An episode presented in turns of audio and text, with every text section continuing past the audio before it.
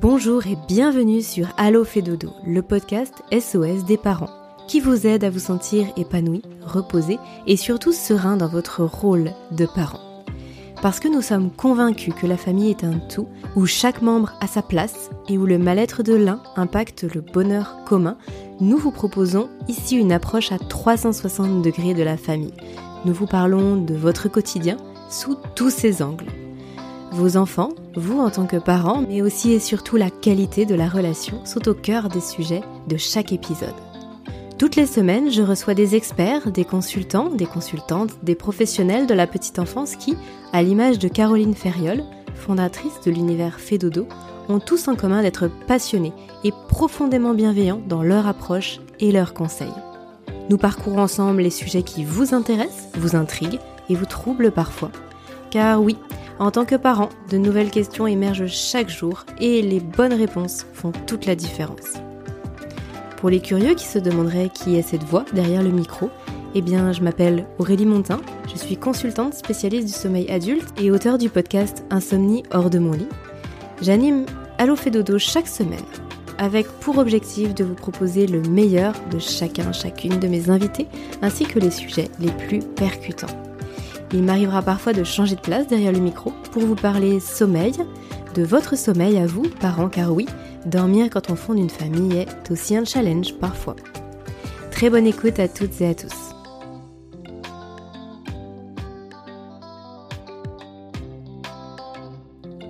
Bonjour Chloé. Bonjour Aurélie. Bienvenue à nouveau sur Allo Fait Dodo. Merci beaucoup. C'est le deuxième épisode, Chloé, que nous enregistrons ensemble. Et même pour être plus précise, cet épisode fait euh, la continuité directe avec celui de la semaine dernière, parce que parce que c'était une grande thématique et qu'on a décidé ensemble de la, de la couper en deux, de la partager en une partie 1, partie 2. Il s'agissait de, de la thématique de l'allaitement. Donc comment bien démarrer son allaitement. La semaine dernière, euh, on a évoqué, euh, alors déjà, tu t'es présenter euh, en, détail et j'invite les, tous les parents qui nous écoutent à s'y référer pour, euh, pour savoir qui tu es et ce que tu as fait. Et ensuite, on avait euh, balayé les grandes généralités sur l'allaitement. On avait parlé des intérêts, on avait parlé de quelques, quelques chiffres aussi, des éventuelles contre-indications.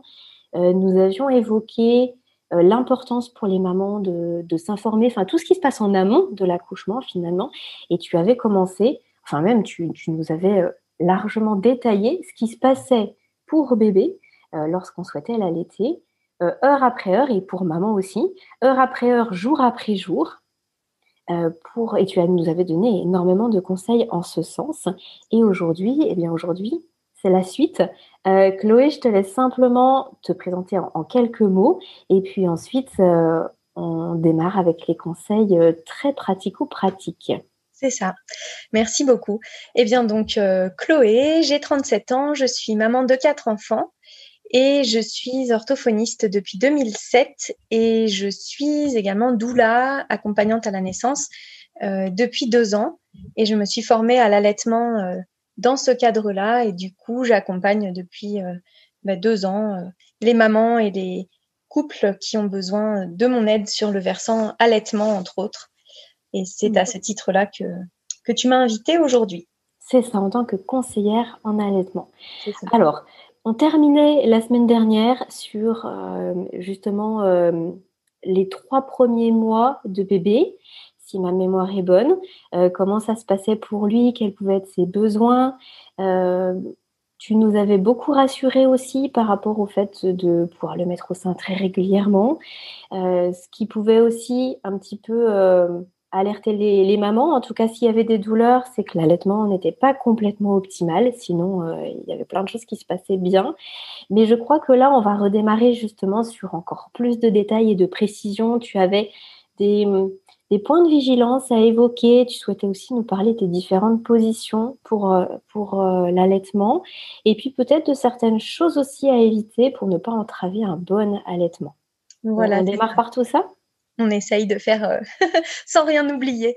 Euh, oui, donc je me suis dit que ça pouvait être intéressant quand même de donner les grandes lignes par rapport à la position du bébé, parce que parfois on se retrouve quelques instants après la naissance à vouloir mettre son bébé au sein et en fait sans savoir concrètement comment faire, à quoi il faut faire attention. Et du coup, je me suis dit que ça pouvait être un bon démarrage pour ce deuxième épisode. Donc, ce qu'il est important de savoir, c'est que le bébé doit avoir la bouche vraiment grande ouverte parce que s'il pince, enfin s'il fait une petite bouche, il va en fait pincer le mamelon et ça va être très douloureux et générer des crevasses euh, très rapidement, ce qui va pouvoir mettre à mal l'allaitement, euh, puisque la maman, euh, quand elle est douloureuse, forcément n'a pas très envie de poursuivre longtemps l'allaitement. Et du coup, c'est important d'avoir dès le départ la position idéale. Donc la bouche du bébé grande ouverte, ce qui peut être bien pour l'aider à ouvrir sa bouche, c'est de venir positionner le, mamelon juste sous, la, sous le nez, au-dessus de la lèvre du haut et ça va provoquer chez le bébé un réflexe justement d'ouverture de bouche. Et donc quand le bébé ouvre grand la bouche et commence à tirer un petit peu la langue euh, jusqu'à jusqu'à la, la sortie de la bouche, enfin ce qui recouvre en fait que sa langue recouvre la lèvre du bas, et ben ça va être le moment d'approcher le bébé du sein en euh, mettant le mamelon dirigé vers son palais et de lui d'essayer de lui faire prendre une grosse une grosse bouchée on va dire de sein. En fait la prise du sein doit être asymétrique. C'est-à-dire que la bouche du bébé va prendre une grande partie euh, de l'aréole donc de la partie colorée autour du mamelon euh, en dessous en fait du mamelon et va prendre aussi une partie au-dessus du mamelon. Mais il va y avoir une plus grande surface prise en bouche par le bébé en dessous du mamelon qu'au-dessus. En gros le menton du bébé va être euh, en contact direct avec le sein. Et euh, la bouche va être bien ouverte pour euh, prendre une grande partie de l'aréole.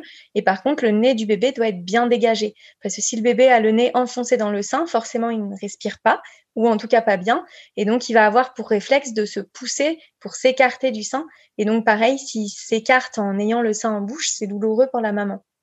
La main de la maman peut être positionnée au niveau des épaules euh, du bébé pour l'aider à vraiment euh, rester euh, bien déroulé avec le menton en avant. Et c'est la maman qui va approcher le bébé du sein et c'est pas la maman qui doit s'avancer pour venir mettre le sein en bouche parce que sinon assez vite on se retrouve avec des tensions et des douleurs au niveau des épaules, au niveau du dos et on n'est vraiment pas confortable. Ce qui peut être intéressant de vérifier aussi, c'est que la lèvre inférieure du bébé doit être bien retroussée.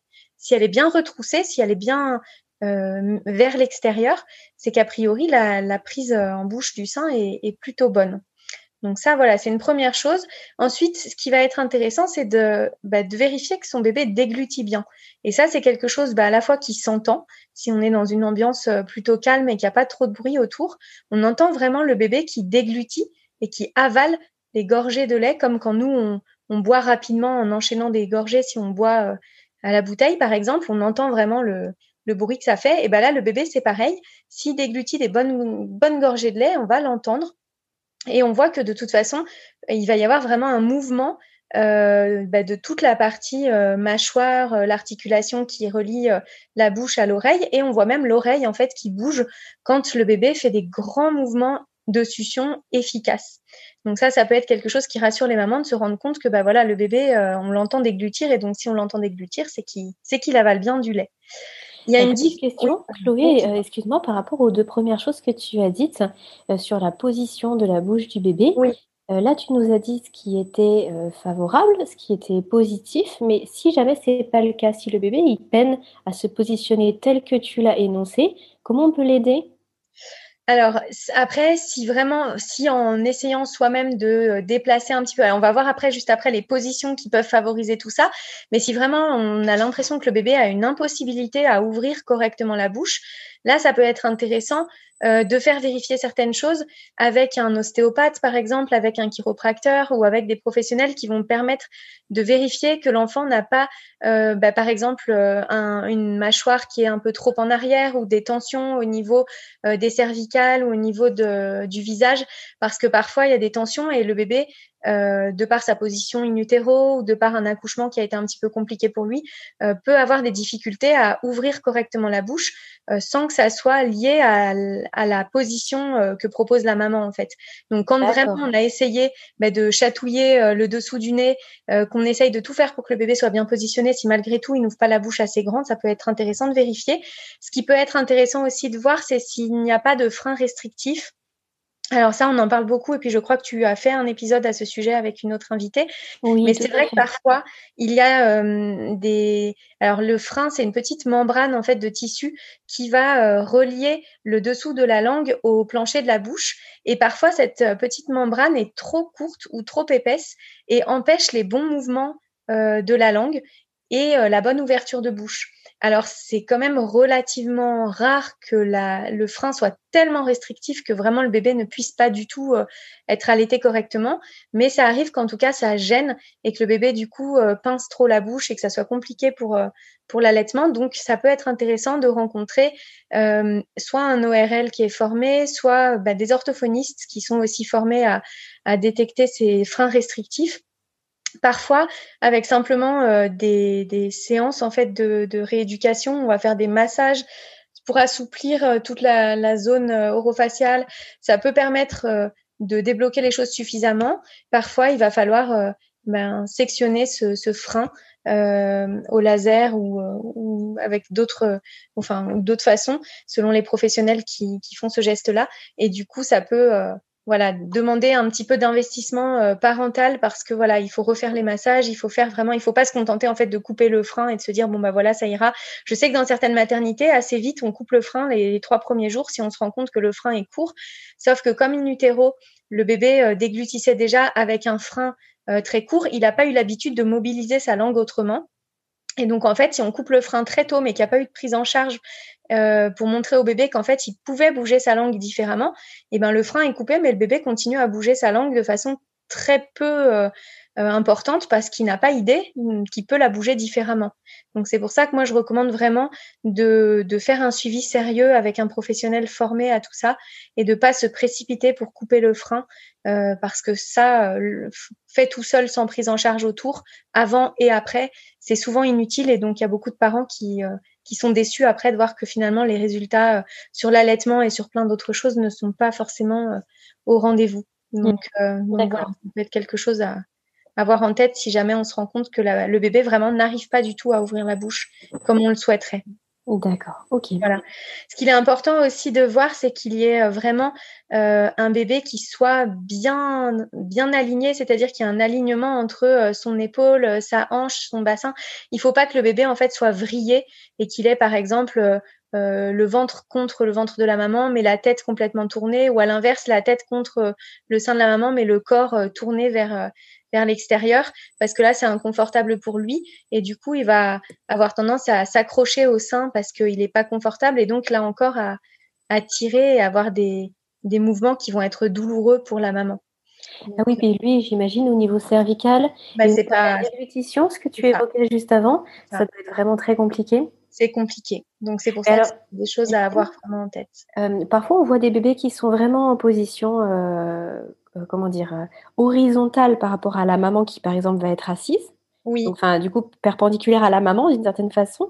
Et parfois, on voit des bébés qui sont euh, allongés sur le ventre de la maman, presque à plat ventre en fait pour téter. Oui, en position biological nurturing. Celle-là, c'est. Alors, en fait, juste donc pour terminer sur la position du bébé, idéalement, il faut qu'il soit bah, plaqué à sa maman, le ventre du bébé contre le ventre de la maman, le visage du bébé tourné contre le sein, et puis le corps donc bien droit, pas vrillé, avec un alignement entre bah voilà l'oreille, l'épaule, la hanche. Donc ça, c'est la position idéale. Après, quand ces, points-là sont respectés, il y a plein de positions euh, qui sont possibles. Et donc celle que tu évoques, euh, c'est la position euh, bah, la plus naturelle, j'ai envie de dire, biological nurturing, qu'on voit pas mal, qu'on propose souvent aux mamans, notamment en salle de naissance euh, où euh, la maman est semi-allongée et le bébé est en effet euh, sur, euh, sur elle et comme ça a une bonne prise en bouche, on va dire, du sein. C'est une position qui est souvent confortable pour le bébé et pour la maman, mais il y a certains bébés qui sont un petit peu instables et qui gigotent un peu, qui sont pas stabilisés parce qu'ils ont une motricité qui est encore évidemment un peu immature et du coup le bébé peut avoir la tête qui parfois bouge un peu dans tous les sens et donc il y a certaines mamans qui trouvent ça finalement pas forcément très confortable, mais en tout cas, ça peut être une position qui est plutôt recommandée. Euh, souvent, on voit la, position assez classique de la Madone. Euh, où euh, la maman bah, porte le bébé, par exemple, si elle veut allaiter du sein gauche, elle porte le bébé sur le bras gauche avec bah, la tête du bébé sur l'avant-bras. Euh, cette position-là, en fait, elle a quand même deux, deux inconvénients. C'est qu'en fait, le, le mamelon, euh, normalement, de la maman devrait être à la hauteur euh, du milieu de l'avant-bras, puisque c'est là où on pose à peu près la tête du bébé. Sauf que bah, on n'est pas toutes faites exactement pareil et il y a souvent un décalage. Et donc, en fait, si le mamelon est plus bas, ça va obliger le bébé à, à fléchir la tête et donc il va avoir le nez un peu enfoui dans le sein pour pouvoir s'accrocher correctement. Donc là, ça va pas être confortable du tout pour lui. Il va souvent avoir le réflexe de pincer et d'accentuer en fait le, mouvement de, de, succion pour rester bien accroché au sein. Et donc là, ça peut être douloureux pour la maman et pas confortable du tout pour le bébé. Et puis en même temps, ça peut obliger la maman à se contorsionner un petit peu pour essayer de faire remonter son mamelon puisqu'elle se rend bien compte que bah, le bébé est pas très confortable et donc bah, ça peut être la maman qui fait l'effort de son côté euh, de, de, se décaler, mais donc à ce moment-là, il y a un risque bah, d'avoir des, des, courbatures ou en tout cas des, un inconfort au niveau des épaules et au niveau du dos. Et puis c'est pareil, dans cette position-là, on a du mal à, stabiliser la tête du bébé puisque la tête du bébé est simplement posée sur le bras. Et donc le bébé, là encore, qui a des mouvements de tête un petit peu, euh, immatures, euh, bah, ça va être plus compliqué pour lui de, s'approcher et de se positionner au sein. Et, euh, et, du coup, souvent, voilà, il, il, râle un petit peu parce que la tête bouge un peu dans tous les sens et que c'est pas confortable pour lui. Donc il y a une position qui est assez assez ressemblante, c'est la madone inversée, où en fait, si on allait euh, bah, du sein gauche, on va tenir le bébé euh, avec son bras droit, et en fait, la maman va soutenir avec sa main droite la nuque et les épaules de l'enfant. Pas la tête, parce que la tête du bébé, il faut toujours qu'elle soit libre pour qu'il ait la possibilité de se retirer du sein s'il le souhaite. Mais en tout cas, de maintenir au niveau de la nuque et des épaules, ça va permettre de stabiliser le bébé et de l'orienter correctement vers le mamelon. Et donc ça, ça va vraiment faciliter le travail du bébé. Et du coup, avec l'autre main, ça va permettre à la maman de présenter son sein en l'aplatissant un petit peu en, on dit en sandwich, je ne sais pas si c'est assez parlant euh, sans, l'image, mais en mettant la main, en fait, euh, le pouce au-dessus euh, du sein et les autres doigts en dessous du sein. Et ça va permettre en fait d'aplatir un petit peu le sein et de faciliter la prise en bouche pour le bébé. Parce que parfois, bah, le bébé a une petite bouche et puis la maman peut avoir un, mamelon et, euh, une aréole assez importante. Et du coup, de pouvoir aplatir un petit peu euh, pour que le bébé vienne vraiment prendre en bouche une grande partie du sein, ça peut lui faciliter la vie. Voilà, donc ça c'est une position, la madone inversée, qui est intéressante. Il va y avoir aussi la position en ballon de rugby, qui est plutôt pas mal et qui euh, aide bien les mamans notamment qui ont des poitrines assez fortes. Là, le bébé va être euh, en fait positionné sous euh, le bras de la maman. avec les pieds derrière. Je ne sais pas comment expliquer en étant bien clair sans pouvoir vous montrer tout ça, mais oui, tu veux dire, par exemple, si la maman allaite du sein gauche, elle va venir prendre le bébé du dans le bras gauche. C'est ça. Mais par contre, le, les, pieds, du bébé, vont être derrière. Gauche en fait, derrière. Les pieds, c'est ça exactement. et donc la maman va pouvoir soutenir la tête du bébé, enfin la nuque et euh, le dos, les épaules du bébé avec sa main gauche et l'aider à se positionner. Donc le bébé là va être vraiment sous le sein et donc ça va être plutôt euh, intéressant pour le bébé parce que comme on a vu qu'il devait prendre une grande partie sous le mamelon et avoir le nez bien dégagé, bah, ça permet pareil de le positionner de façon assez euh, assez efficace. Alors après, voilà, c'est moins confortable cette position-là pour la maman parce que bah, comme on a les pieds du bébé qui sont euh, un petit peu derrière, euh, quand le bébé grandit, il peut pousser, si on est par exemple dans le canapé, il va pouvoir pousser sur le canapé et se propulser un petit peu vers l'avant. Donc la maman souvent est obligée de pas être adossée et d'être un petit peu euh, décalé par rapport au dossier. Mais quand le bébé est tout petit euh, et bouge pas encore trop, c'est une position qui est plutôt euh, plutôt intéressante. Et puis le bébé souvent est encore en mode euh, un peu fétal avec les jambes bien bien recroquevillées. Donc c'est une position qui est plutôt confortable pour les bébés en tout cas.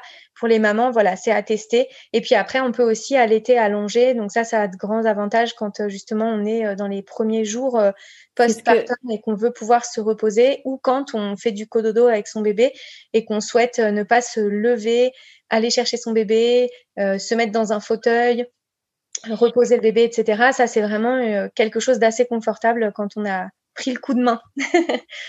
oui, justement, c'est une question que je voulais te poser. Chloé, là, toutes les positions que tu as évoquées jusque-là, on est d'accord que ce sont des positions où la maman est assise? Oui, tout à fait. Tout à fait, sont des positions la maman est assise. Alors après, euh, certaines mamans euh, sont bien à l'aise avec l'allaitement et peuvent allaiter euh, debout ou peuvent allaiter, mais en tout cas, ou même en écharpe, avec le bébé en écharpe. Mais en tout cas, là, c'était des positions plutôt destinées à être proposées quand la maman est assise, en effet. Qu'est-ce que tu penses, toi, des coussins d'allaitement?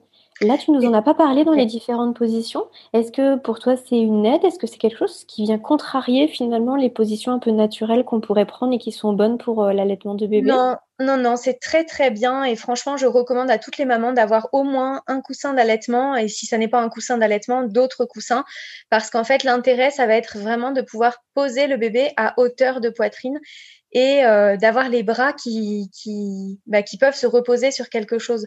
Donc d'avoir les coussins, ça va vraiment permettre d'avoir une détente au niveau de tout le corps de la maman et au niveau du bébé. Donc c'est vraiment pour moi un essentiel euh, de pouvoir avoir euh, le coussin d'allaitement.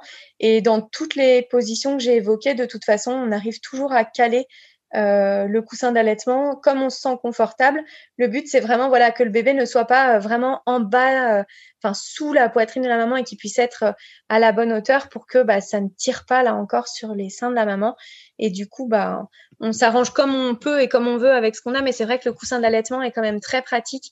L'idéal, c'est que la maman, en fait, tout, le moment où elle allaite, elle se sente confortable et elle se sente bah, de pouvoir se poser, se reposer et se détendre.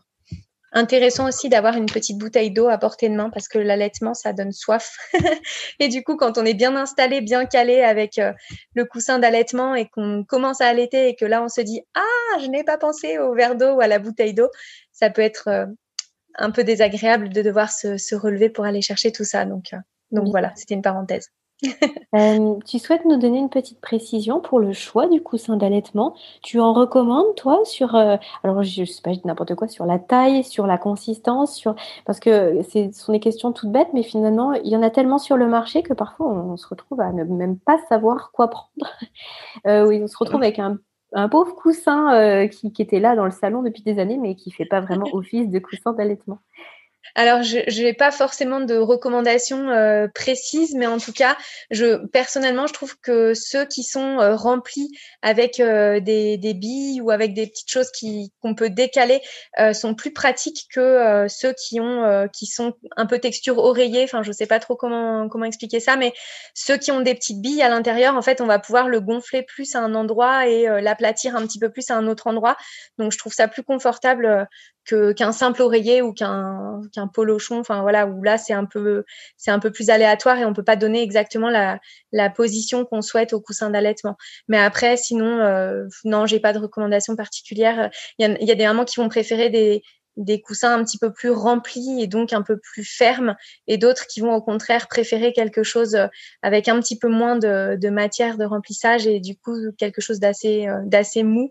Donc ça voilà, c'est à tester et puis pas hésiter, la plupart des coussins d'allaitement s'ouvrent et donc on peut soit ajouter justement euh, des, du rembourrage à l'intérieur, soit en enlever si on trouve que c'est trop euh, trop rigide, on va dire.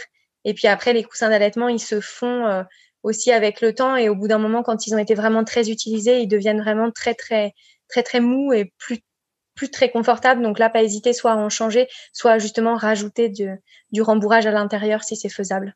Mmh. Ok, merci pour la précision. De rien. Je voulais juste après voilà donner peut-être quelques pistes parce que souvent les mamans me disent bah oui mais là euh, moi je trouve que l'allaitement c'est quand même euh, un peu stressant parce qu'on ne sait pas du tout ce que le bébé prend, quelle quantité, euh, et donc, euh, bah, voilà, je voulais vous donner quelques repères pour euh, que ça puisse peut-être rassurer les, les jeunes mamans. En fait, ce qu'il faut savoir avec le bébé, c'est que clairement, ce qui rentre, ça ressort. en tout cas, dans les, les, premières semaines, les premiers mois.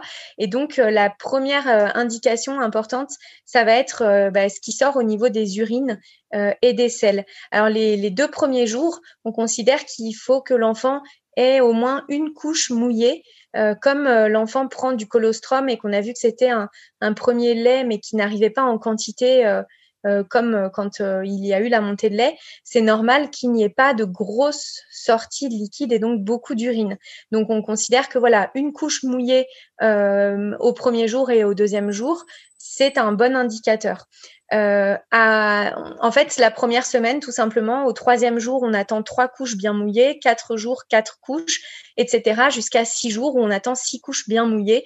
Et après, on va être un peu sur ce rythme-là, c'est-à-dire qu'un bébé qui est né à, terme, qui est en bonne santé, qui est allaité suffisamment, qui reçoit donc assez d'apport en lait, euh, va éliminer euh, du coup de l'urine pour remplir six couches au minimum par jour. Et quand on dit couche remplie, les mamans peuvent essayer de sous-peser. En gros, une couche bien remplie, c'est une couche qui a à peu près le poids d'un œuf. Donc une couche vide, ben, on voit, c'est vraiment léger. Et une couche bien remplie d'urine, c'est une couche qui a à peu près le même poids qu'un œuf. Donc ça peut donner une indication aux, parents l'urine doit être vraiment euh, comme, euh, enfin, sans, elle doit pas être jaune foncé, elle doit être vraiment plutôt transparente. Donc ça, c'est pareil, ça montre que euh, que l'enfant a eu suffisamment d'apport en lait. Et puis dans les tout premiers jours, le bébé va éliminer le méconium, donc c'est les premières selles qui ont été accumulées ben, in utero, et on considère que si à 4-5 jours post, euh, enfin après la naissance, le bébé euh, continue à éliminer du méconium, c'est probablement que là il ne reçoit pas assez de lait et que euh, bah, n'a pas réussi à éliminer tout ce qu'il fallait éliminer dans les 4 ou 5 premiers jours. Mais en général, si tout se passe bien, à partir du troisième jour, il y a au moins deux selles par jour, donc qui sont au début des selles, donc méconium c'est plutôt noir, et puis après qui vont être un petit peu noirs, qui vont tirer sur le vert, et puis après vert jaune, là c'est que la lactation se met en place, et quand la lactation est bien en place. En général, autour du quatrième, cinquième jour, il va y avoir des selles du bébé qui vont être plutôt euh, jaunes, jaune moutarde, jaune d'or, assez liquides. Ça peut aussi intriguer les parents qui se disent mais est-ce que mon bébé euh, la diarrhée, etc. Non, les selles du bébé allaité sont des selles plutôt liquides. Et, euh, et du coup, ça, voilà, ça permet d'avoir ce repère-là. Et après, l'idée de se dire on reste sur six couches bien remplies par jour au minimum, euh, c'est qu'on est sur un bébé qui euh, reçoit en tout cas suffisamment de liquide pour s'hydrater. Et donc ça, c'est important de le savoir. On, on parle parfois de, de sel rare du bébé allaité. Euh, il arrive que certains bébés, en fait, n'émettent pas de sel pendant plusieurs jours voire même parfois une dizaine de jours, une quinzaine de jours. Euh, ça peut arriver si le bébé continue à avoir un ventre bien souple, qu'il est en bonne forme, bon état général, qu'il a toujours euh, euh, six couches d'urine remplies chaque jour et que il a le ventre, enfin que tout a l'air ok et que c'est après les six premières semaines, ça peut être ce phénomène de sel rare du nourrisson. Donc évidemment, ne pas hésiter euh, à consulter son médecin si on a la moindre inquiétude pour vérifier tout ça. Mais en tout cas, ça arrive de temps à autre hein, chez les bébés à l'été. Par contre, il faut que ça soit vraiment euh, passé les six premières semaines, parce que les six premières semaines, euh, le bébé qui reçoit suffisamement, il émet des sels très régulièrement et donc il n'y a pas ce phénomène-là de sel rare du, du bébé à l'été. C'est vraiment dans une deuxième partie, hein, quand on a passé le, ouais, les 6-8 premières semaines qu'on peut avoir euh, parfois chez certains bébés ce genre de, ce genre de choses. Dans mon souvenir, euh, il me semblait que c'était, ça allait dans les deux sens aussi. Je ne sais pas si tu, si tu me confirmes ça, euh, que ça pouvait être justement des selles très très espacées ou alors justement plusieurs selles par jour et, et ça restait normal et que c'était un petit peu par vague finalement, c'est ça? Alors, euh, les, les, bébés allaités ont souvent euh, une selle à chaque tétée, ou en tout cas euh, après la plupart des tétées. Donc, ça peut en effet être des selles très très régulières, sans que ça soit problématique. Ce qui doit alerter, en fait, c'est un changement brutal et qui dure sur deux trois jours d'un d'un rythme de croisière qu'on avait avec son bébé. Si votre bébé a pour habitude de faire deux selles par jour et que d'un coup il se met à en faire huit neuf, et puis évidemment qu'il y a des symptômes de bah, qu'il n'est pas qu'il est pas en forme, qu'il a l'air fiévreux ou, ou autres symptômes, évidemment là on consulte pour être sûr de pas passer à côté d'une gastroentérite ou je ne sais quoi. Mais si le bébé a toujours été sur 4, euh, 5 selles par jour et qu'il n'y a pas de changement particulier, euh, bah, ça peut être tout simplement son rythme et en effet c'est pas c'est pas quelque chose qui doit euh, alerter comme seul symptôme en tout cas. Ok, voilà. Et puis après, ce qui peut aussi euh, évidemment euh, informer les parents, c'est tout simplement la prise de poids. Alors, je conseille de faire euh, évidemment peser son bébé lors des rendez-vous obligatoires, donc avec le médecin, donc notamment celui des 15 jours, passer les premiers rendez-vous évidemment à la maternité, mais après le rendez-vous des 15 jours, le rendez-vous du premier mois, et puis après c'est un rendez-vous par mois en général. Donc là, c'est vrai qu'on ça permet de vérifier voilà que le bébé grossit bien. Les premières semaines, premiers mois, on parle de d'une prise de 20 à 30 grammes par jour jusqu'à trois mois. Hein, donc, ça fait à peu près 150 grammes par semaine au minimum. Ça peut être beaucoup plus. Il y a certains bébés à l'été qui profitent beaucoup plus vite qu'un bébé euh, qui est au biberon. Hein. donc en gros, là, le, le, ratio sur la période 0-3 mois, c'est entre 450 grammes et 900 grammes par mois. Hein, pour un bébé qui va bien. Et puis après, ça va diminuer un petit peu entre 4 et 6 mois Hein, ça va être plutôt autour de 350 à 560 grammes, 550 grammes par mois. Et puis après, ça ralentit encore un petit peu plus entre 6 et 10 mois. Mais en tout cas, voilà, ça donne une indication sur les premiers temps. Ne pas hésiter à se référer aux courbes euh, bébés à l'été, parce que dans les carnets de santé, en fait, c'est les courbes qui sont faites pour les bébés euh, biberonnés. Et donc, mhm. il y a des, des, écarts qui sont assez importants. Donc, ne pas hésiter à aller euh, regarder. On trouve assez facilement maintenant sur Internet euh, les courbes spéciales bébé à l'été et de faire euh, les courbes de son bébé euh, avec ces courbes-là. Parce que parfois voilà on a des bébés qui ont une faible prise de poids et finalement ça passe dans les normes par rapport aux courbes du carnet de santé.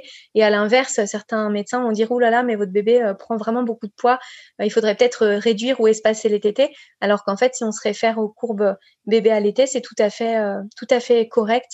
Donc ne pas hésiter à à faire les deux courbes, hein, celle du carnet de santé si ça rassure le médecin et, celle du bébé à l'été pour, euh, pour, que les parents puissent avoir une vision un petit peu plus juste par rapport à leur situation. Ok. Chloé, est-ce que tu avais encore d'autres euh, euh, d'autres points à évoquer là pour que les parents se sentent rassurés ou justement des points de vigilance?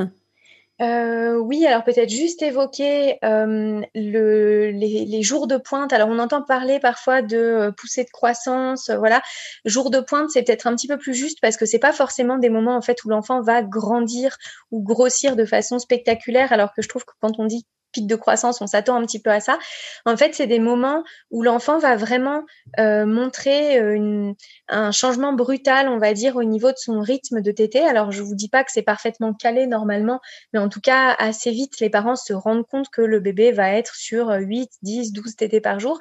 Et là, pendant certaines périodes, à des moments spécifiques, alors en général, on parle des euh, fameux 3, 6, 9, donc euh, 3 jours, 6 jours ou 6, 7 jours, 9, 10 jours, et puis après euh, trois semaines, six semaines, neuf semaines, trois mois, six mois. Euh, il y a des, justement des, épisodes un petit peu comme ça où l'enfant va se mettre à réclamer beaucoup plus fréquemment et de façon beaucoup plus anarchique, en gros sur 24, 48 heures, euh, beaucoup plus fréquemment que ce qu'il ne demandait jusque-là. Et donc là, c'est pareil, si on n'est pas au courant qu'on peut être justement sur ces fameux jours de pointe, les parents vont pouvoir s'inquiéter et dire, bah, on va proposer peut-être un complément bah justement non, ce sont des périodes en fait où soit la lactation a besoin d'être boostée et donc le bébé va justement réclamer plus fréquemment pour que le corps puisse recevoir ce message et produire plus. Donc si là encore on intervient avec un biberon, ben on va euh, impacter forcément ce, phénomène de, de, de, la lactation qui devrait s'ajuster. Et, euh, et, du coup, bah, ce qui va être important, c'est simplement bah, d'en avoir, enfin, d'avoir conscience qu'on est dans ces jours de pointe là et prendre le temps pour la maman bah, de se poser, de se reposer, de se faire chouchouter, de ne pas courir partout et d'accepter simplement que là, pendant 24-48 heures, bah oui, il va y avoir bébé au sein parce que bébé a vraiment besoin. Et donc, euh, voilà, prendre son mal en patience, proposer le sein, ne pas douter de sa capacité à allaiter son bébé et puis euh, attendre que ça passe tranquillement parce que ça, ça finit par passer. Ça peut être décalé évidemment. Hein, je vous dis 3, 6, 9, mais euh, chez certains bébés, ça va être quelques jours avant ou quelques jours après. Et parfois, ça survient euh, dans des périodes un petit peu spécifiques, par exemple des moments où l'enfant va euh, avoir une poussée dentaire, une maladie infantile, ou va avoir un petit pic au niveau du développement de sa motricité, etc. Ou alors quand il y a des événements familiaux, un déménagement, des, des événements comme ça qui vont impacter un petit peu le, la tranquillité familiale. Donc ça peut être des, choses voilà qui se retrouvent et c'est pas pas quelque chose d'inquiétant euh, si ça dure 24 48 heures, il faut pas s'inquiéter. Et puis dernière chose aussi peut-être sur euh, le rythme des tétés, les tétés de nuit sont importantes. Alors ça je, sais bien qu'on a tous envie de redormir rapidement le mieux possible, mais c'est vrai que les tétés de nuit envoient en fait un signal pour le corps bah, qui euh, qui va produire plus de lait parce que la prolactine en fait est produite en, grande quantité vers 4 heures du matin et donc c'est ce qui permet d'avoir une bonne lactation le matin. Donc en fait, c'est vrai que idéalement les premiers temps, on, on devrait pas, enfin, il devrait pas y avoir plus de 6 heures la nuit sans téter pour maintenir une bonne lactation. Alors, il y a des bébés, voilà, qui, font leur nuit relativement tôt, même des bébés à l'été. Hein. Donc ça, c'est, c'est voilà. Mais c'est vrai que 6 heures d'affilée euh, sur le temps de nuit, c'est un peu le maximum pour que la lactation se mette bien en place sur les, on va dire, voilà, 6-8 premières semaines. Quoi. Donc, ne pas s'inquiéter si son bébé réclame la nuit, c'est normal. Et tu me demandais après. Oui, pardon, vas-y.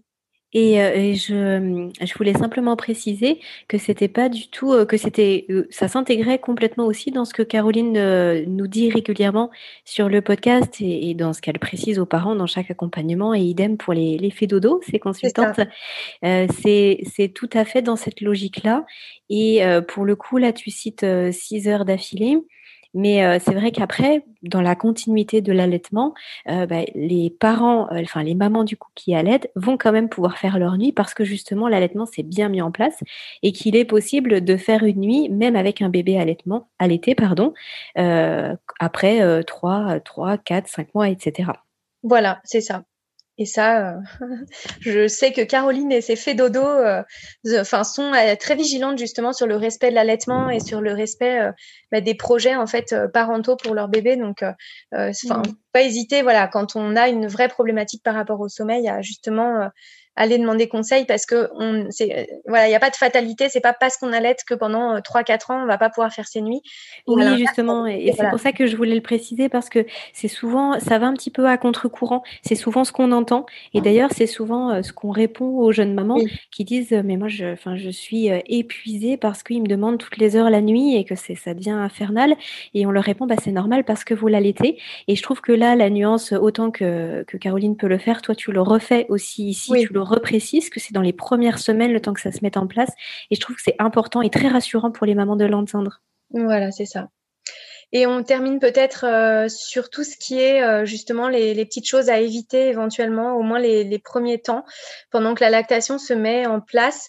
Euh, on va parler peut-être tétine.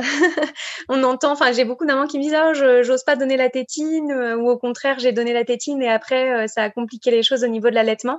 Euh, on parle parfois de confusion synthétine. Alors c'est pareil, c'est quelque chose, un terme qui est un petit peu, un petit peu erroné parce que l'enfant en fait ne va jamais confondre le sein avec la tétine. Il se rend bien compte de qu'est-ce que le sein de sa maman et qu'est-ce qu'une tétine en plastique. Mais en fait, la tétine tout comme euh, le bout de sein qu'on peut parfois proposer à des mamans qui ont des crevasses, euh, tout comme euh, le biberon, tout comme en fait tout ce qui va être mis dans la bouche du bébé au lieu du sein, j'ai envie de dire. La difficulté, c'est que le mécanisme de succion n'est pas du tout le même. Comme on l'a expliqué en début d'épisode, il faut vraiment pour téter correctement que le bébé ait la bouche grande ouverte. Or, que ça soit sur le bout de sein, que ça soit sur la tétine du biberon, que ça soit sur la tétine sucette qu'on donne pour calmer les bébés, la bouche, au contraire, est complètement pincée. Et donc, en fait, euh, le bébé, quand il démarre un allaitement, il apprend à téter. Il n'est pas encore un euh, téteur euh, expert. Et si, en fait, très fréquemment, on lui donne une tétine ou qu'on lui donne un biberon, eh ben, en fait, il va apprendre la position tétine ou la position biberon ou la position bout de sein. Et donc, il va pincer la bouche. Et donc, après, quand la maman va le remettre au sein pour le faire téter, ben, ce bébé qui est encore en phase d'apprentissage va pincer la bouche euh, et les lèvres autour du mamelon de la maman. Et forcément, ça fait très mal et ça bah, fait démarrer en général des crevasses. Et donc après, c'est compliqué de rectifier la position puisque le bébé, une fois qu'il a appris comme ça, euh, c'est compliqué pour lui de changer en fait de modalité. Donc après, c'est un petit peu la loterie. Il y a des bébés qui vont très vite et très bien faire la différence et réussir à s'ajuster à chaque fois entre bah là je suis au sein, j'ouvre grand la bouche, je mets ma langue euh, en bas, en bas, enfin sous le mamelon et je tète, ou alors euh, je j'ai une tétine et donc là je pince la bouche pour que la tétine reste dans la dans la bouche. Mais il y a des bébés euh, et ça on n'a pas de moyen de le prédire qui vont en fait avoir beaucoup de mal à jongler de l'un à l'autre et qui vont évidemment une fois qu'ils auront pris la mauvaise position ben, ne plus pouvoir ou en tout cas ne plus pouvoir sans effort de la maman pour rectifier le tir prendre le sein correctement. Donc je pense qu'il sans diaboliser euh, tout ce qui est tétine, tout ce qui est biberon, tout ce qui est bout de sein, il faut être bien conscient que pour le bébé, c'est deux mécanismes vraiment différents, que certains vont être euh, vraiment mis en difficulté quand on va leur proposer ça. Et dans la même lignée, des questions justement sur ce qui peut perturber l'allaitement. Euh, tu souhaitais, Chloé, nous parler des tire-laits? Oui, alors le tire-lait, c'est vrai que ça peut être euh, bah, quelque chose qui permet euh, de lancer des allaitements quand on est par exemple dans le cas d'un bébé très prématuré qui va être séparé de la maman ou qui a eu un souci qui a fait que voilà maman et bébé sont séparés les premières heures. Donc dans ce cas très particulier, euh, on va lancer la lactation grâce à un tire-lait. Donc là c'est le seul cas, j'ai envie de dire où on peut l'utiliser très rapidement. Mais sinon, il faut vraiment éviter de tirer son lait sur la période de mise en route de la lactation, donc sur les 6-8 premières semaines, parce que là encore euh, ce qui est le plus efficace euh, pour mettre en place la lactation, c'est ce qu'on a vu, la loi de l'offre et de la demande. Donc le bébé qui demande, qu'on met au sein et qui active tout un processus au niveau hormonal et au niveau euh, du corps de la maman pour que le, lait arrive en quantité suffisante pour le bébé. Si on utilise un tire-lait en plus des tétés, on risque d'avoir une maman qui se retrouve avec une lactation trop importante par rapport aux besoins de son bébé et qui donc va pouvoir faire des engorgements, des mastites, etc ou à l'inverse, une maman qui va euh, ne pas répondre forcément tout à fait aux besoins de son bébé parce qu'elle va euh, tirer son lait euh, au lieu de donner, enfin de mettre son bébé au sein. Et du coup, ça peut déséquilibrer un petit peu la, la prise de marque, on va dire, de ce bébé qui démarre dans l'allaitement. Donc c'est vrai que, sauf cas particulier, on évite vraiment le tire-lait pendant toute la période de mise en place de la lactation. Hmm. Euh, oui, non, pardon, j'allais finir sur le biberon. Euh, c'est pareil, donner en fait un biberon. Euh, là, il y a l'aspect position du bébé qui va vraiment pincer la bouche. Il y a aussi l'aspect quantité de lait et débit. En fait, une tétine de biberon, même les tétines les plus petites, etc., vont toujours avoir un débit beaucoup, beaucoup plus, beaucoup plus important que ce que la maman va pouvoir proposer au sein. Et du coup, bah, le bébé, euh, comme tout le monde, euh, fonctionne à l'économie et va aller plus facilement vers ce qui est le plus facile pour lui. Et donc, c'est sûr que si au biberon, il a d'énormes quantités de lait qui coulent très vite, très facilement, sans qu'il n'ait absolument aucun effort à faire ou quasiment, et qu'après ça, on lui demande de refaire l'effort de venir téter placer sa bouche correctement pour pouvoir avoir le lait euh, qu'il extrait du sein, forcément, ça va être beaucoup plus facile au biberon qu'au sein. Et donc, il y a certains bébés, là encore, qui ont peut-être des petites fragilités au niveau de l'oralité alimentaire ou en tout cas dans la mise en route de l'allaitement, qui vont après se retrouver à refuser le sein ou en tout cas à s'agacer au sein et du coup à faire des tétés qui sont un peu anxiogènes pour la maman parce que c'est des tétés qui se passent beaucoup moins bien et beaucoup moins sereinement, simplement parce qu'on a introduit des biberons assez tôt donc là, c'est pareil, j'appelle vraiment les parents à se renseigner. Je ne vais pas détailler plus là pour aujourd'hui, mais à se renseigner avant de donner des biberons. Il y a des alternatives aux biberons. On en parlera peut-être dans un, autre épisode. Mais en tout cas, ne pas proposer de biberons ou si on en propose, euh, en le donnant de la manière la plus physiologique possible. Et c'est pareil, euh, je vous invite à vous renseigner parce que là, c'est pas des choses qu'on va avoir le temps de développer, mais on peut donner un biberon de façon physiologique en respectant le rythme de déglutition de l'enfant et en, le, en adoptant une position où le bébé va être euh, semi-assis et pas couché avec euh, le lait qui lui coule dans la gorge, un rythme qui ne peut pas stopper, on va dire. Mmh. Voilà. Là, on est d'accord que tu précises tout ça parce que justement, on parle de ce fameux démarrage de l'allaitement. Et après, quand l'allaitement il est bien mis en place, il y a plein de choses qu'on peut faire apparaître, qu'on peut faire un peu différemment. Mais parce que bébé, il sait vraiment téter, il y a des choses qui sont acquises pour lui. Et puis en plus de ça, il aura pris plus de force, il aura pris plus d'assurance. Et donc, du coup, dans le dans un, dans un allaitement qui se prolonge, là, on peut voir apparaître d'autres choses qui seront très bien intégrées par bébé, qui poseront pas de soucis.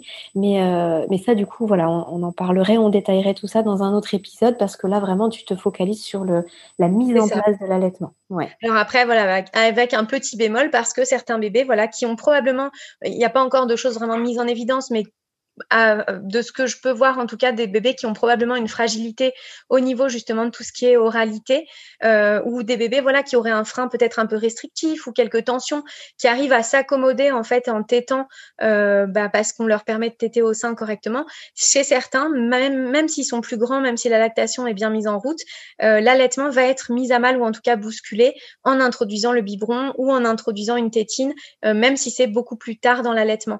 Mais ça c'est un petit peu le le hasard ou la malchance, enfin, on peut pas le savoir à l'avance. Donc, des mamans qui seraient vraiment, qui auraient un projet d'allaitement euh, qui leur tiendrait énormément à cœur et qui vraiment ne voudraient prendre absolument aucun risque par rapport à la, au bon déroulement de leur allaitement, ben, on peut, on peut que conseiller de trouver des alternatives au biberon, à la tétine et euh, de donner uniquement le sein à leur bébé, euh, même quand il est un petit peu plus grand. Après, évidemment, chacune euh, fait en fonction de ses possibilités et de ses souhaits, et donc on ne va pas blâmer une maman qui donne un biberon ou qui donne une tétine. Mais en tout cas, c'est pareil, c'est on donne en conscience, en étant, bah, en ayant bien en tête ce qui peut être compliqué si jamais on introduit tétine ou biberon, même plus tard, malheureusement pour certains enfants. Mmh. Ok. Euh, Chloé, que ce soit dans l'épisode précédent ou dans cet épisode-là, tu nous as donné beaucoup d'informations et tu nous as expliqué ce qui se passait euh, de, façon générale, on va dire pour euh, la majorité des enfants. Mais on avait évoqué un petit point spécifique la semaine dernière, c'était justement les allaitements qui pourraient être plus difficiles à démarrer euh, en cas d'accouchement particulier. Et ça, on, l'avait déjà un petit peu amorcé, mais tu souhaitais nous en dire plus. Donc, par exemple, comment bien démarrer son allaitement si ben, on est séparé de son enfant à, la naissance? Si, par exemple, on a une césarienne et que on ne peut pas euh, bah, tout de suite avoir son enfant sur soi, alors que ce soit pour des, soins pour le bébé, du coup, que ce soit des soins pour la maman, il peut se passer plein de choses lors d'un accouchement. Euh, comment ça se passe? Est-ce que est-ce que l'allaitement est c'est fichu d'avance? Non, non, non. Ça se passe? Mais jamais fichu d'avance.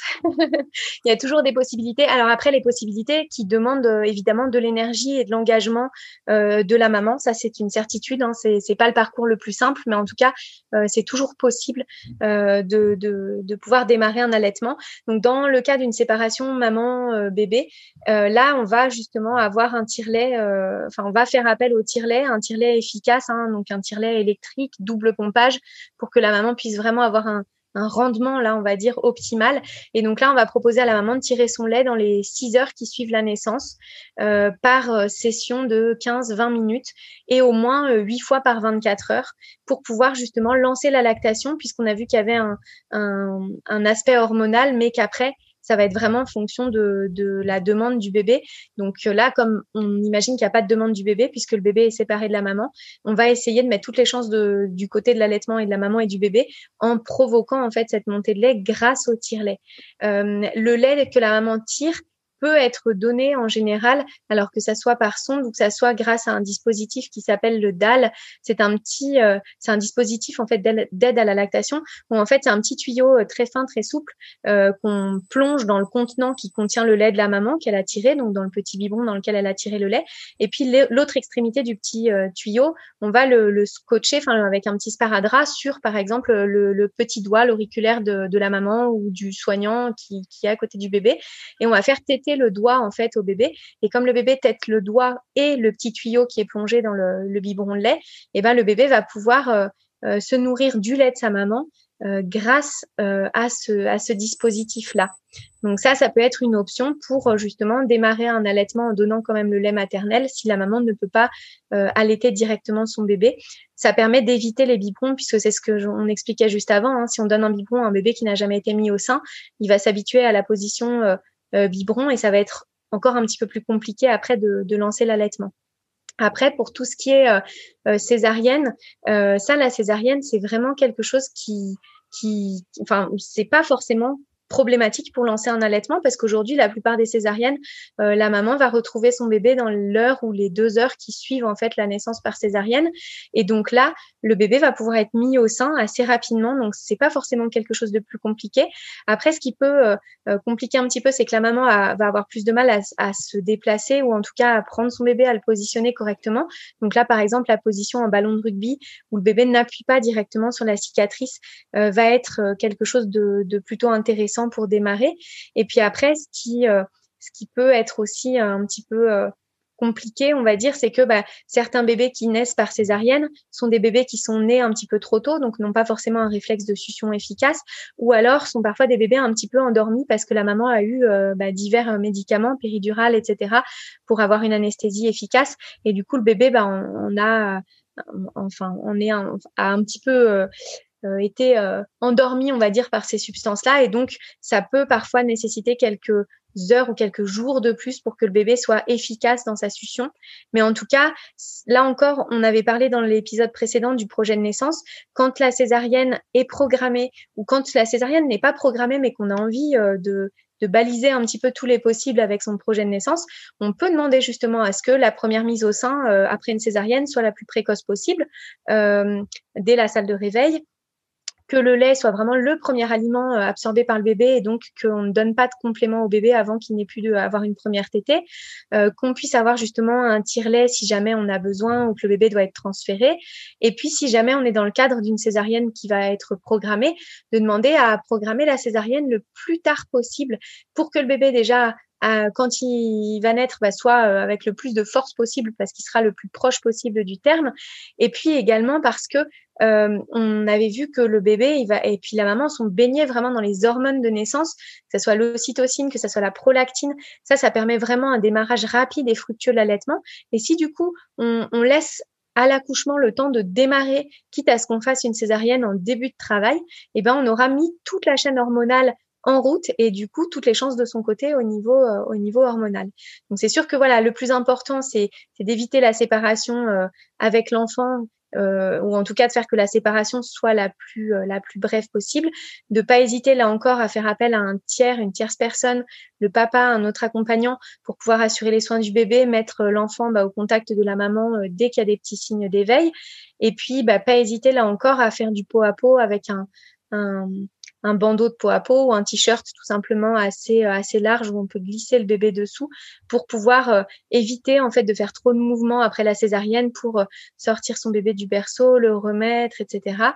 Et puis bah oui, la maman après la césarienne a besoin de se reposer et certaines mamans on leur propose voilà de garder leur bébé euh, en pouponnière pendant quelques heures pour qu'elle puisse se reposer. Vous pouvez demander à ce que votre bébé soit gardé pour la nuit, mais par contre qu'on vous le ramène à chaque fois qu'il a besoin de téter. Comme ça, ça vous permet à la fois de vous reposer, mais également euh, de donner euh, la tétée au bébé quand il a besoin. Donc, donc voilà. Et puis pas hésiter là encore à, faire appel au, au, coussin d'allaitement, à bien se caler, bien se positionner pour être pour être bien à l'aise. Mais en tout cas, voilà, il y a vraiment pas du tout d'impossibilité d'allaiter. Euh, même quand on a euh, une césarienne ou quand on a euh, des débuts un petit peu plus compliqués. C'est juste des choses qui demandent un peu plus d'énergie et d'accompagnement qu'un allaitement qui démarre de façon classique. Mmh, super, merci pour ces précisions. effectivement, je pense que c'était essentiel de les aborder et puis ça, ça va rassurer beaucoup de mamans parce qu'effectivement, bah, l'accouchement, ça reste quand même un gros point d'interrogation. Et tu le disais tout à l'heure, malgré tout, ça, ça teinte l'allaitement qui va suivre. Donc, il y a des choses à prendre en compte.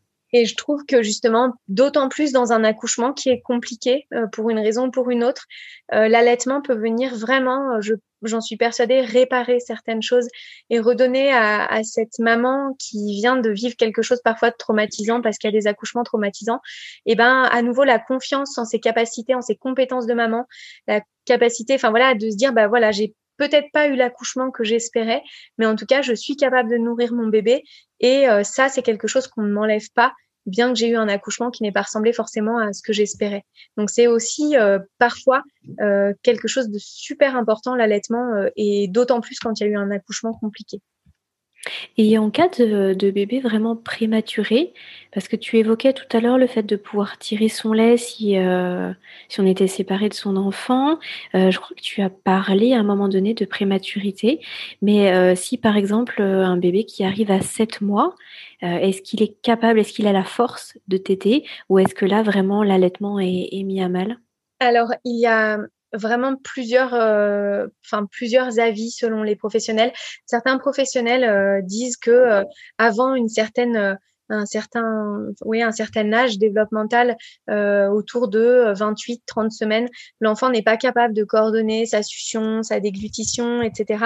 Donc certains, c'est c'est pas quelque chose qui est possible, mais en fait, euh, d'autres professionnels euh, qui, défendent l'allaitement, euh, et notamment le docteur Newman, montrent des vidéos et disent que si les enfants, même très prématurés, sont tout à fait capables de coordonner succion, déglutition, respiration, et qu'il faut simplement leur laisser le temps. Et parfois, c'est pas des bébés qu'on va pouvoir mettre au sein tout de suite parce que justement ça va être compliqué pour eux de tenir la position de téter etc mais euh, on peut leur proposer le lait maternel euh, dans un tout petit gobelet et l'enfant va en fait venir laper euh, bah, le lait qui est à l'intérieur du gobelet Enfin, il y a plein d'alternatives. Et puis le dalle au doigt, donc on a évoqué, où l'enfant va venir euh, téter le doigt et, va avoir comme ça l'apport du lait. Alors évidemment, parfois ça se fait en complément hein, de sondes qui vont nourrir le bébé pour qu'il ait quand même de quoi prendre des forces.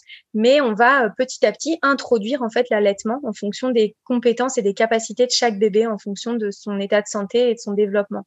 Donc là encore, la prématurité ne veut pas dire qu'il y aura pas d'allaitement, mais bah voilà, il faut que la maman euh, soit en état, on va dire, de, euh, bah, tirer son lait, et puis là encore de patienter et d'être euh, ben, forte, on va dire très très forte, encore plus forte qu'une maman qui vient d'accoucher d'un bébé à terme et en santé, pour pouvoir voilà tenir ce projet d'allaitement si c'est quelque chose qui lui tient à cœur. Mmh. Chloé, c'était vraiment très complet. Je suis ravie qu'on ait pu faire ce deuxième volet ensemble sur comment bien démarrer son allaitement.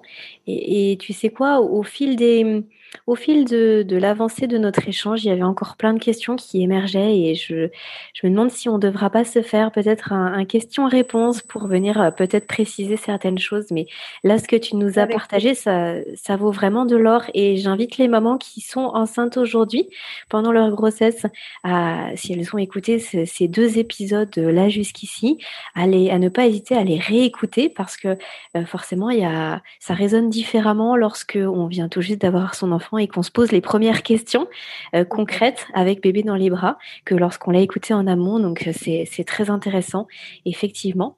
Euh, d'ailleurs, il y a, une thématique qu'on n'a pas évoquée et je pense que ça pourrait être extrêmement intéressant qu'on en parle sous forme un petit peu de, table ronde, peut-être avec Myriam, de Madame Miam, et puis peut-être avec Evody aussi, alors pas en tant que consultant de sommeil, mais en tant que, que naturopathe. C'est la, c'est la c'est l'alimentation. Euh, lorsqu'on allait, euh, tu l'as un tout petit peu abordé tout à l'heure quand tu as dit que c'était important de bien boire pendant l'allaitement.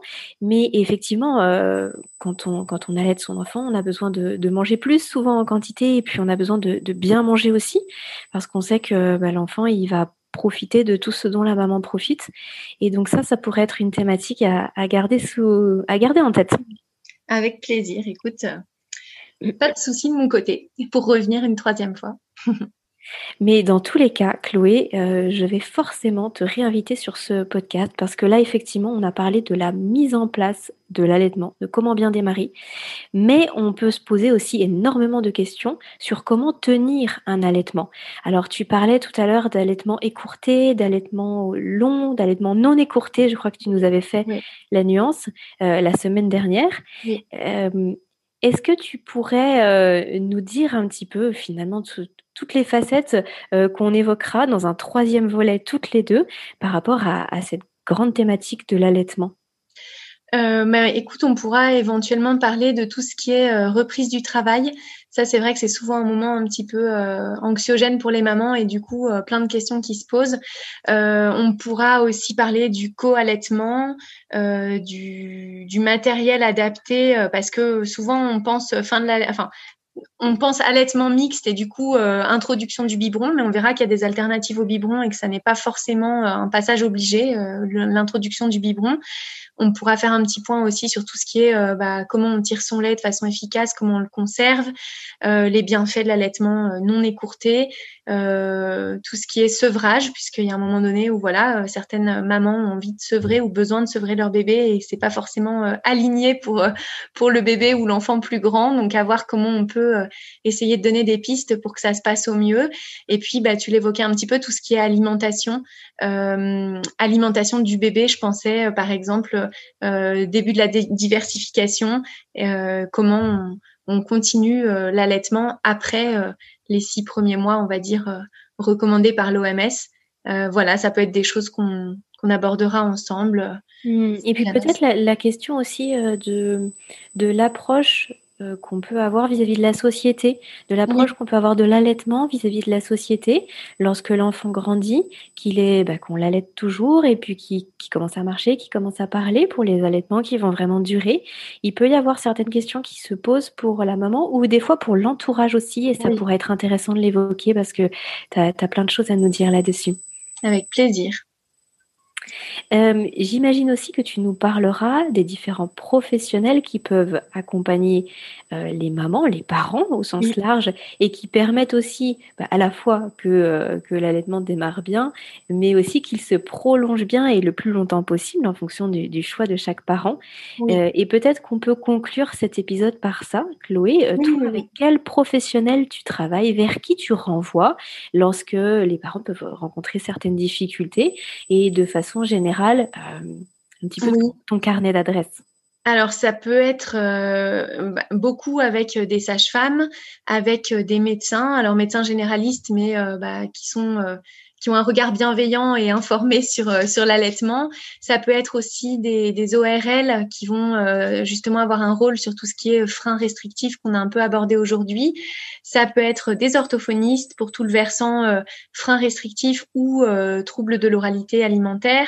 Ça peut être des ostéopathes, des chiropracteurs et puis après plus largement, il y a beaucoup de mamans voilà qui ont des difficultés justement, on en parlait un petit peu aussi tout à l'heure avec le sommeil de leur bébé à l'été et donc évidemment euh, bah, lien euh, que je fais avec des consultantes euh, en sommeil, donc notamment avec Caroline de chez Fedodo ou les, consultantes qu'elle a formées, puisque je sais qu'elle en a formé plusieurs. Donc ça, voilà, c'est des professionnels qui gravitent un petit peu autour de autour de moi et vers qui je réadresse quand quand c'est nécessaire ou quand j'atteins mes limites et que je ne peux pas renseigner les parents complètement sur ce dont ils auraient besoin. Mmh. Et puis, c'est vrai que malgré tout, euh, les, limites, on peut les atteindre assez facilement en ce qui concerne la petite enfance, parce que, bah, en tant que parent, on est confronté à, à mille challenges, et du coup, nos limites, on peut les voir assez rapidement, et je trouve ça bien justement de savoir à qui s'adresser, et puis d'être entouré d'un certain nombre de professionnels qui va pouvoir répondre rapidement aux questions, et puis qu'il n'y ait pas trop de nœuds dans le quotidien qui s'installent. Voilà. C'est ça, c'est le but. Chloé, je te remercie infiniment pour le temps que tu nous as accordé, pour tout ce que tu nous as partagé aujourd'hui. C'était une grande richesse. Euh, pour conclure, tu peux nous repréciser où est-ce qu'on te retrouve, comment on te contacte? Eh bien, sur le site de Fedodo, il doit y avoir un onglet euh, avec l'univers Fedodo et donc euh, j'ai une page avec la possibilité de me contacter par ce biais-là. Et euh, sinon, si euh, voilà, on parle plus des services euh, en tant que doula, j'ai un site internet naissance-accompagné.fr. Donc là, pareil, vous pouvez me, me retrouver assez facilement. Et tu l'avais précisé dans le, dans le précédent épisode, on peut faire appel à toi, soit bah, parce qu'on est dans la région lyonnaise et que c'est là où tu peux rencontrer en, en personne les familles, soit en visio, et soit par téléphone. Voilà, c'est ça. Tout est possible, selon la distance. Merci Chloé, à très bientôt sur Allo Dodo. Avec plaisir, merci beaucoup. Au revoir Aurélie. Cet épisode touche à sa fin. Il est l'heure de se quitter, mais pas pour très longtemps, puisqu'on se donne rendez-vous la semaine prochaine avec une nouvelle invitée. Des questions sur le sommeil de votre enfant ou sur le vôtre en tant que parent Des interrogations plus largement sur le domaine de la petite enfance je vous invite à solliciter directement un rendez-vous gratuit avec une consultante de l'univers Fedodo sur fedodo.fr. A très bientôt sur Allo Fedodo et prenez bien soin de vous.